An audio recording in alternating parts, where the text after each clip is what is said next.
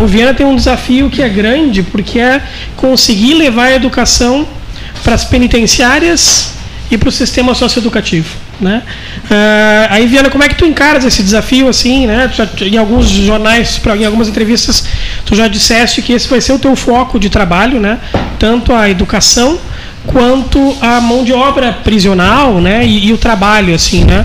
Uh, como é que tu vê esse, esse desafio de conseguir melhorar os índices de, de, educação e os de trabalho? Me parece que os de trabalho já são bastante bons, né, no estado do Rio Grande do Sul, né, ao contrário do que muitos dizem que os presos não trabalham no Rio Grande do Sul, o, o índice é bastante alto. Mas eu queria que tu falasse um pouco sobre esse desafio, que é também uh, linkar a educação com esse sistema que, que às vezes é tão duro, tão difícil, né, tão cheio de suas regras próprias, né, da sua linguagem própria, do seu modo de pensar próprio, assim, como, como conseguir levar uma educação uh, que ajude a retirar um pouco as pessoas de uma uh, vida tão marginal em todos os sentidos, assim, de estar à margem, sobretudo. Bom, é, é um desafio muito grande mesmo, né? mas foi o, o, Estado do Rio Grande do Sul hoje tomou como principal né, foco uh, da sua política pública a educação.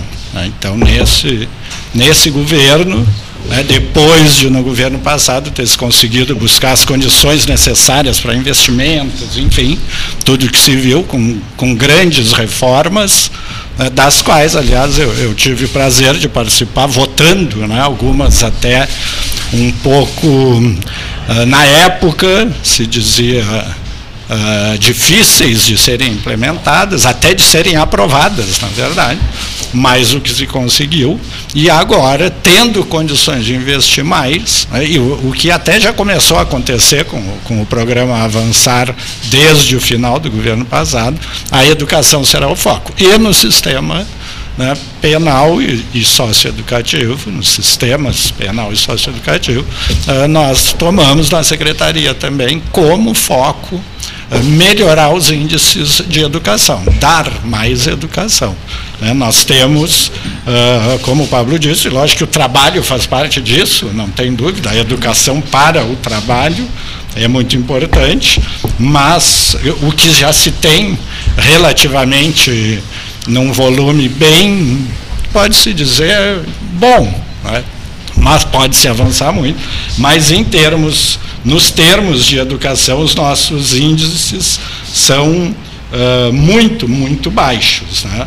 Nós temos aí uh, 62%, para ser exato, eu estou olhando aqui, né, das pessoas recolhidas uh, possui o, o, índice de educação menor do que o ensino fundamental.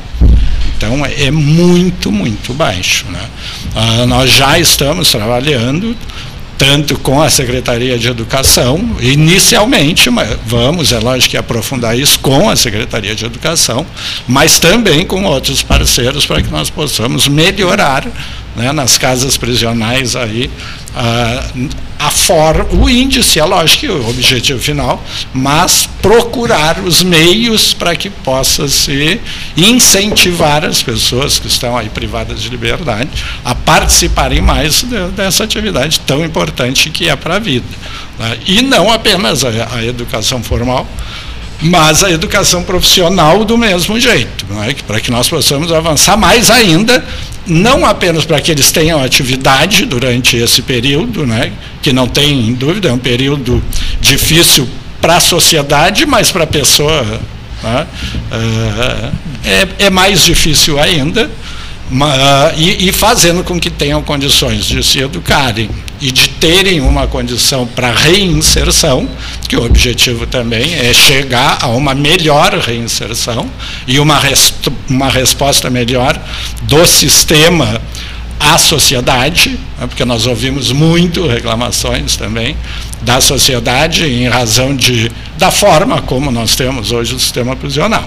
Eu não tenho dúvida que já fiz alguns contatos né, com professores, é lógico, né, ouvindo, aliás, durante esse, o período que eu eh, estou na política, né, que não é muito longo, tive prazer de participar com o NEIF também na política, fui aluno do NEIF na escola, Né?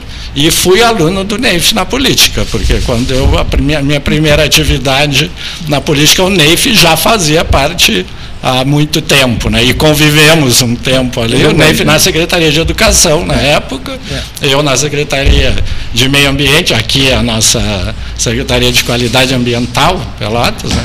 que depois foi assumida pelo NEIF, inclusive, também.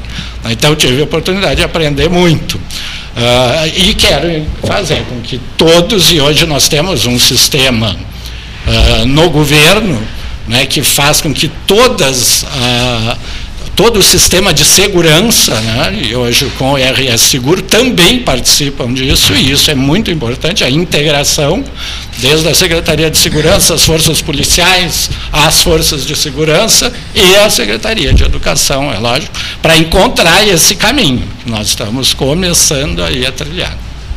Secretário, posso fazer uma pergunta? Claro. Existe algum estudo, alguma correlação entre criminalidade e a falta de educação?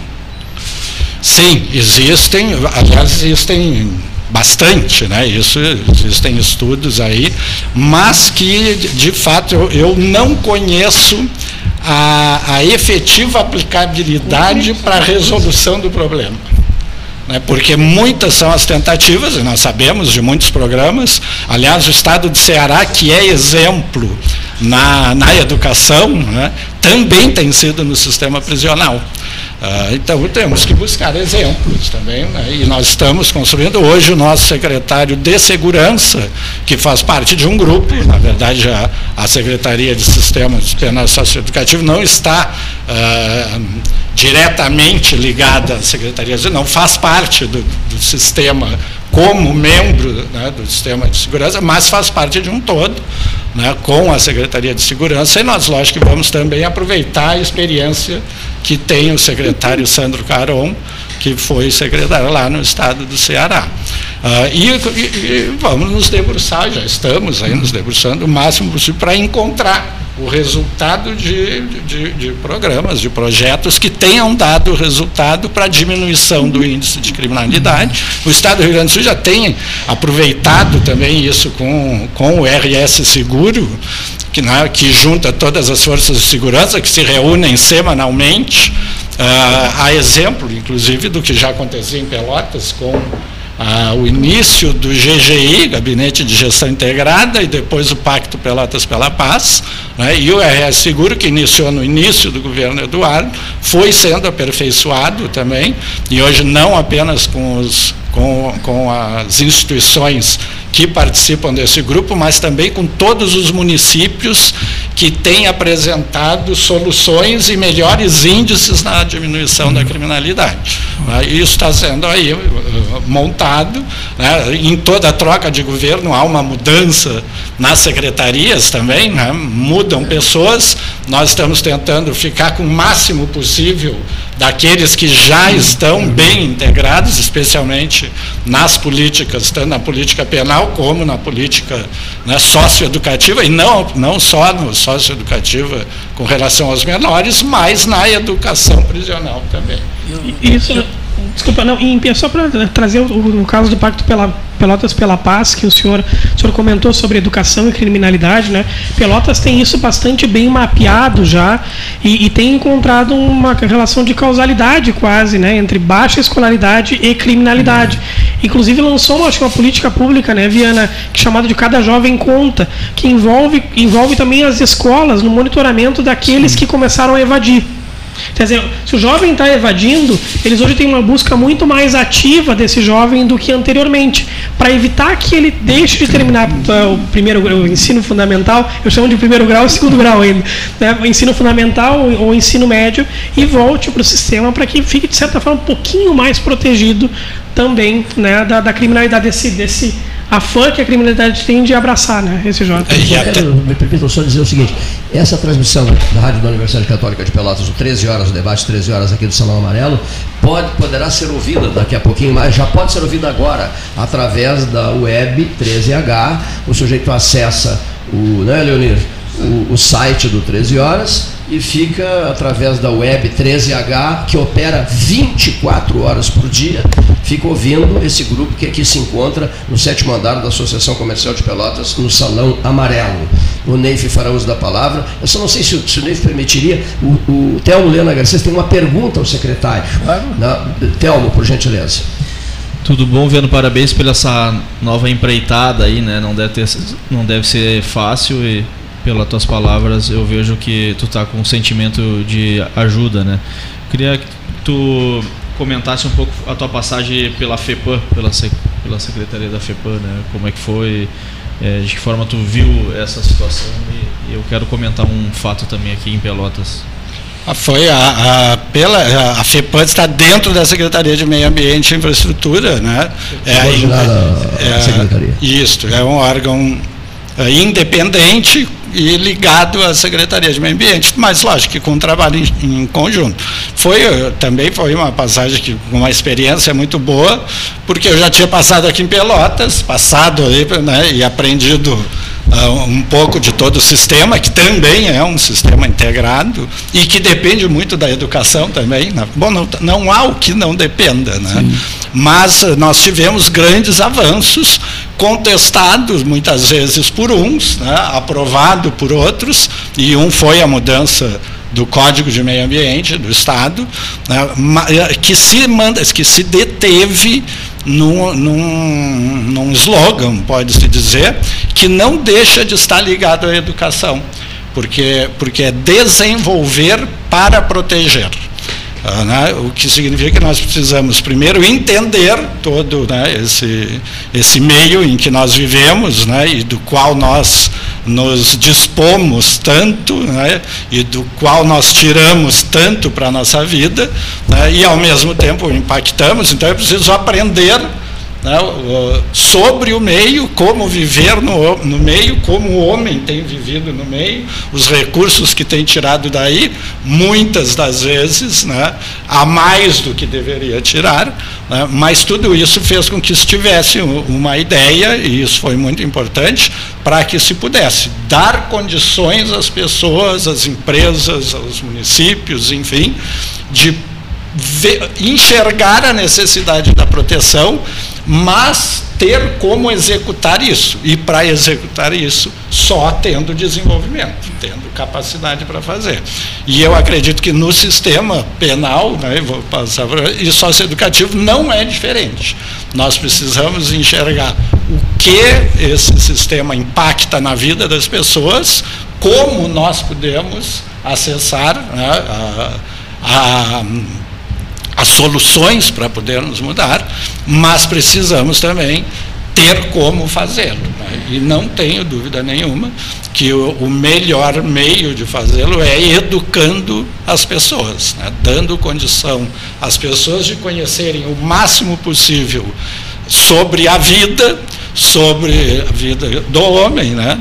sobre o relacionamento dos homens enquanto vivem mas também sobre esse, o que esse relacionamento impacta para aqueles que viverão mais do que nós, ou que ainda nem estão por aí, mas com certeza né, ocuparão esse espaço que nós ocupamos hoje e que precisa ser um espaço uh, digno para que as pessoas possam, pelo menos, viverem, eu espero que melhor, que nós encontremos soluções né, tanto num sistema quanto no outro, para que vivam melhor do que nós vivemos hoje.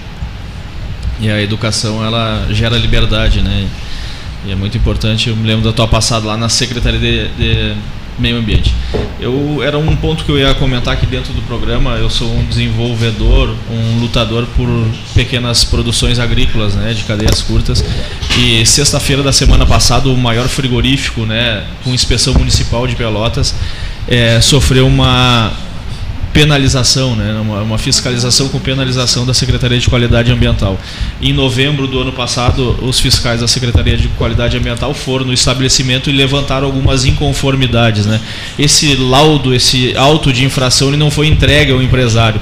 E aí, depois de 30 dias, a partir desse laudo, eles foram lá verificar essas mudanças que o empresário ainda não tinha recebido e não tinha dado De pronto disso, eles viram que não tinha, as condicionantes não estavam sendo atendidas, eles prenderam o, o, o empresário, levaram para a delegacia o empresário.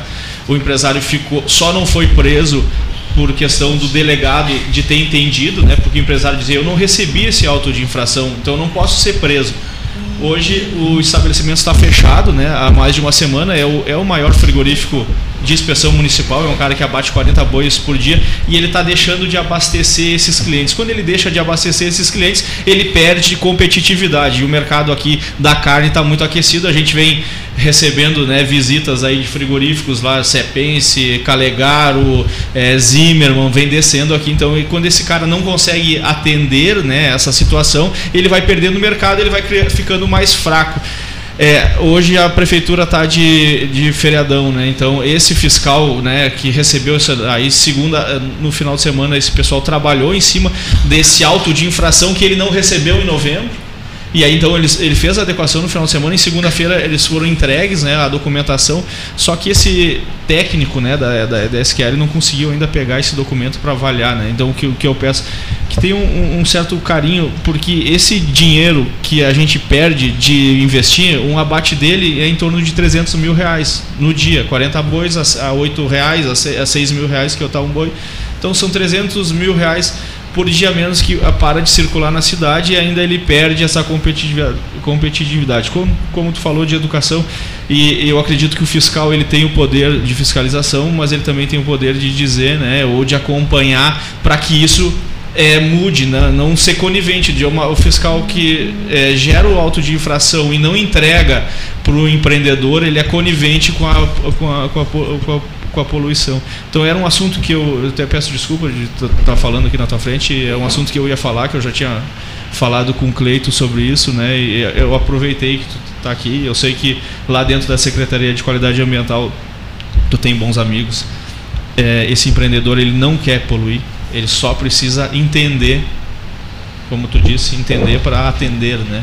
Então ele precisa entender qual a, a, a, posição da Secretaria de Qualidade Ambiental. Não pode levantar um auto de infração, não finalizar um auto de infração, aí depois dos 40 dias ou 30 dias que está apontado no auto de infração, ir lá e prender o empresário.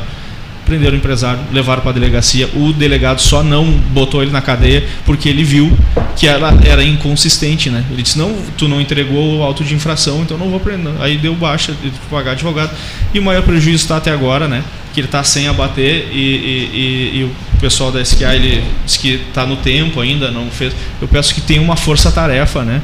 Para avaliar, para entender, ir lá, olhar, dizer o que, que tem que melhorar. O empresário não tem nenhum interesse que isso aconteça, até porque ele tem licença ambiental vigente, ele tem licença de instalação da nova instalação, ele tem parâmetros né, de biológicos e químicos dentro do, do, do esperado. Então, ter esse carinho, esse entendimento e o fortalecimento, né, e essa educação, né, a gente precisa olhar para a nossa produção local que é tão precária, né? a metade sul é tão pobre em relação ao desenvolvimento industrial. Um dos motivos é esse, né? o empreendedor acaba sendo massacrado, né? um cara produziu e quase foi preso. Né? É, eu confesso não conheço o processo, né? o procedimento até conheço, mas né, não há dúvida que existe um procedimento que deve ser seguido e, que, e pelo, pelo qual também se responde, tanto o empreendedor quanto o servidor público. Né? Uh, acredito que isso a justiça deva resolver, provavelmente deve ter algum mandato, deve ter sido pela, pelo empresário né, interposto uma medida judicial que é, ele não tinha entrado com medida aí, judicial até a ah, segunda, mas ele vai entrar. Deve resolver, pelo menos temporalmente, o problema que. Ah, porque, e digo é, que, que o, o, poder público tem sido parceiro, e a, e a Prefeitura de Pelotas eu posso, né, tenho acompanhado nesses últimos anos, né, que tem sido também caminhado junto ao empreendedor, porque entende a necessidade de termos né, o empreendedor que coloca em risco seu patrimônio, mas que de outro lado tem que seguir as normas também, de acordo, estritamente de acordo com o que se determina. Lógico que existem interpretações, mas isso tem tido, a prefeitura tem tido, aí através inclusive de um, de um servidor que também é servidor, mas um assessor especial da prefeita, que trata diretamente com os empresários para tentar encontrar as soluções em qualquer das secretarias. Né? Espero que, que se resolva esse problema logo, é claro, né? mas provavelmente a justiça, nesse período em que hoje a prefeitura está. Uh, ponto facultativo, provavelmente, né, mas a justiça tem o seu, que também, não sei se não está, mas tem os seus plantões para resolver rapidamente os problemas que surgem. O secretário de Estado, Luiz Henrique Viana, que nos visitou hoje e que voltará em breve. Com certeza, só o Cleiton chamar e eu estou aí, não tem problema. Gostaste do papo, doutor Muito bom, prazer reencontrar aí alguns amigos, né, conhecer outros aí e que nós possamos aí continuar nos encontrando, né? Isso eu acho que faz com que nós aprendamos, né? E que nós também aprendendo e nos conhecendo mais possamos juntos fazer coisas que melhorem a nossa vida e por consequência da nossa cidade, do nosso estado, enfim, e se na madrugada pelo mundo bater, afora. Se, se na madrugada bater insônia, 13H. A 13H e ouvir essa conversa toda de hoje. Ótimo.